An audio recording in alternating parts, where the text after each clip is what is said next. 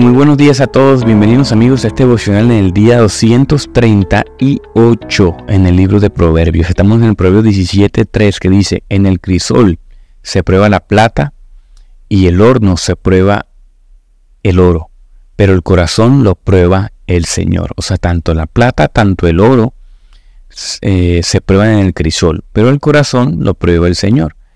Eh, Fíjense, yo tengo incluso una, concepción distorsionada de la palabra crisol, porque crisol en una época medieval era un lugar donde se, se, combatía, se ponía a prueba. No estaba un poco lejana, pero el crisol en el primer siglo realmente era un horno cubierto por ambos lados, y un horno específicamente para eso, para orfebrería, o sea, para metales. Eso es lo que es lo que quiere comunicar el salmista, pero lo que quiere comunicar el Señor a través de ese pasaje es que ahí en las situaciones más complicadas, en la situación más caliente, cuál es el lugar más difícil de habitar, qué es quizás lo más difícil que el cuerpo humano puede ser expuesto, ¿cierto? A este tipo de calores, a estos grados tan altos, ¿verdad? De calor. Entonces dice el Señor, la analogía maravillosa es que, miren, nosotros podemos engañar a la gente, podemos ser las personas que mejor que podemos parecer una gran joya preciosa, pero solamente el que tiene el buen ojo, el ojo de la persona experta en metales, sabe si, ese, si, esa, si esa es una joya fina o no lo es. Yo estaba muy pendiente del tema de las joyas últimamente, he mandado a hacer un par de anillos y unas cosas ahí. Estaba muy pendiente de este asunto de los anillos. Y me he dado cuenta que días hablando con una persona que hacía anillos que ellos lo venden por grados. O sea, que 24, que 16, que 18 quilates. Yo decía, bueno, pero ¿qué significa eso? Que la mayoría de joyas que se venden no son puras, oro puro, sino que se mezcla con otros metales, ¿cierto? Que hacen que brille un poco más, quizás hace que, que rinda un poco más el oro, ¿cierto? Para que sea un poco menos costoso, porque si es oro enteramente puro, que no lo hay, es demasiado costoso. Entonces se mezcla con otros metales de los mismos colores que no hace que pierdan color y además que de mejores resultados finales. Entonces miren qué analogía tan maravillosa. Así el Señor, o sea, al Señor no se le escapa ningún tipo de metal. El Señor te quiere puro, ¿verdad? El Señor te quiere con toda tu capacidad. Prueba. O sea, lo que hace el fuego es purificar el oro, o sea, sacar los metales que no pertenezcan al oro y purificar enteramente el oro. Como dice Jeremías 17, 9 al 10, más engañoso que todo es el corazón y sin remedio. ¿Quién lo comprenderá? Pero el Señor, yo, escudriño el corazón, pruebo los pensamientos para dar a cada uno según sus caminos, según el fruto de sus obras. Y más adelante en Jeremías, no solamente nos dice que el corazón quedó engañoso, sino que lo purificará y le dará uno nuevo, ¿verdad? Será de piedra y después lo convertirá en carne, nos dará un corazón nuevo. Claro, la piedra, la roca, el metal tiene que pasar pasado por fuego para que se derrita, para que cambie su estado, su forma. Miren amigos, el fuego además limpia toda escoria. Hagan de cuenta también que yo me acuerdo que mi mamá siempre de niño me enseñó que aquí en Latinoamérica al menos toda agua hay que pasarla por fuego. O sea, el fuego limpia, purifica cualquier bacteria, cualquier cosa que pase por ahí.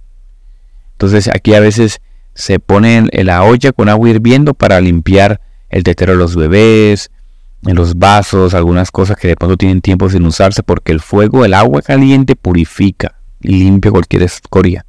Así en el crisol, la plata y el horno purifican nuestro corazón. Ahora imagínense una persona que trabaje con metales y ponga a fundir su oro. Miren esta analogía tan maravillosa. Claro, si tú tienes por ejemplo 10 gramos de oro que cuestan un montón hoy en día. Y tú vas a hacer una joya nueva, una joya elegante. Tú no vas a desperdiciar ni, un solo gramo de ese oro, porque cada gramo vale un montón.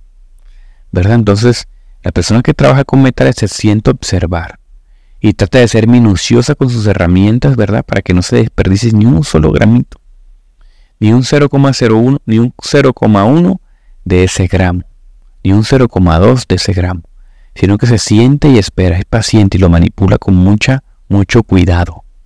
Así es el Señor con nosotros. Nosotros somos un oro o una plata en bruto, ¿verdad? Sacada de una mina. ¿Y qué hace el Señor? Lo pasa por fuego, lo derrite pero lo, lo maneja con demasiado cuidado. Qué maravillosa analogía, ¿verdad? La joya se hace con demasiado cuidado. Así nos ve Señor.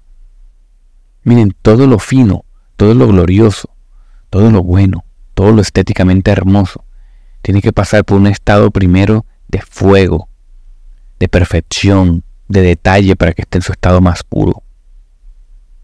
Ese es lo que hace el Señor con nosotros, ese es tu Dios. Incluso el mismo Jesucristo, para que la obra más gloriosa que haya podido hacer un hombre o la humanidad, lo que haya impactado tanto la humanidad, tuvo que ser pasado por el fuego de la cruz. ¿Verdad? ¿Qué más dolor? 39 latigazos al 40 para que no muriera. Escupido, blasfemado, engañado, pasó por todo eso. La fe de los apóstoles también fue probada en fuego. Vieron a su Mesías, a su Dios en una cruz. Fueron probados y después de eso, ¿qué pasó? Vino la recompensa. ¿Verdad? ¿Cómo respondieron ellos? No de la mejor forma, a pesar de su gracia y misericordia. En Daniel, yo creo que cada vez que tú enfrentas un horno, la palabra horno siempre tiene que remitirte a Daniel. Para que ellos fuesen probados, ellos tenían que honrar a los dioses. Y el rey, y el rey Nabucodonosor les dijo, ven acá, si no adoran a mi Dios, la estatua que yo de oro que yo he mandado elegir, los voy a, los voy a meter en el horno. Y, ellos le preguntó, ¿están dispuestos a esto? Y ellos preguntaron, Sadrach, Mesach y Abednego preguntaron, respondieron a, a Nabucodonosor, no hace falta que nos defendamos ante su majestad. Si se nos arroja al horno en llamas, Dios al que servir nos puede librarnos del horno y de las manos de su majestad. Pero si Dios, nuestro Dios no lo hace así, sepa usted que no honraremos a sus dioses ni adoraremos a su estatua. Estamos dispuestos a pasar por el fuego, como Cristo. Dice la historia que Nabucodonosor se puso furioso y cambió su actitud y mandó que calentaran el horno siete veces más de lo normal. Primero los quería rescatar, pero después los mandó a se quemaran. Incluso que cuando los hombres Nabucodonosor arrojaron a estos hombres al fuego, se murieron ellos los mismos, los mismos. Era tan fuerte el fuego que los mismos, estaba tan fuerte la prueba que los mismos soldados murieron incinerados cuando arrojaron a los, a los hombres. Hay gente que no soporta, el impío no soporta. El cristiano está ahí con Cristo, porque cuando salieron de las llamas eran cuatro. Ahí estaba Cristo revelado. Con Cristo que podemos pasar esas pruebas. Con el Señor Jesucristo agarrado en la mano con Él, es que somos fuertes. Es que no somos fluctuantes. Amén a eso. Gracias Señor por esta palabra, Señor, que nos recuerdas hoy Gracias Padre porque nos recuerda que tú estás con nosotros en medio de las dificultades, del fuego, de las pruebas, Señor, de la aflicción, del engaño, en medio de la mentira, Señor, tú nos das una luz y nos acompañas y estás con nosotros. Qué esperanzador es este mensaje de hoy, Señor, que nos alienta el corazón a saber que tú estás ahí en las dificultades. Ayúdanos a seguir perseverando, a seguir apretando los dientes y pasar estas pruebas, Señor. Acompáñanos, te lo pedimos en el nombre de Jesús. Amén y amén.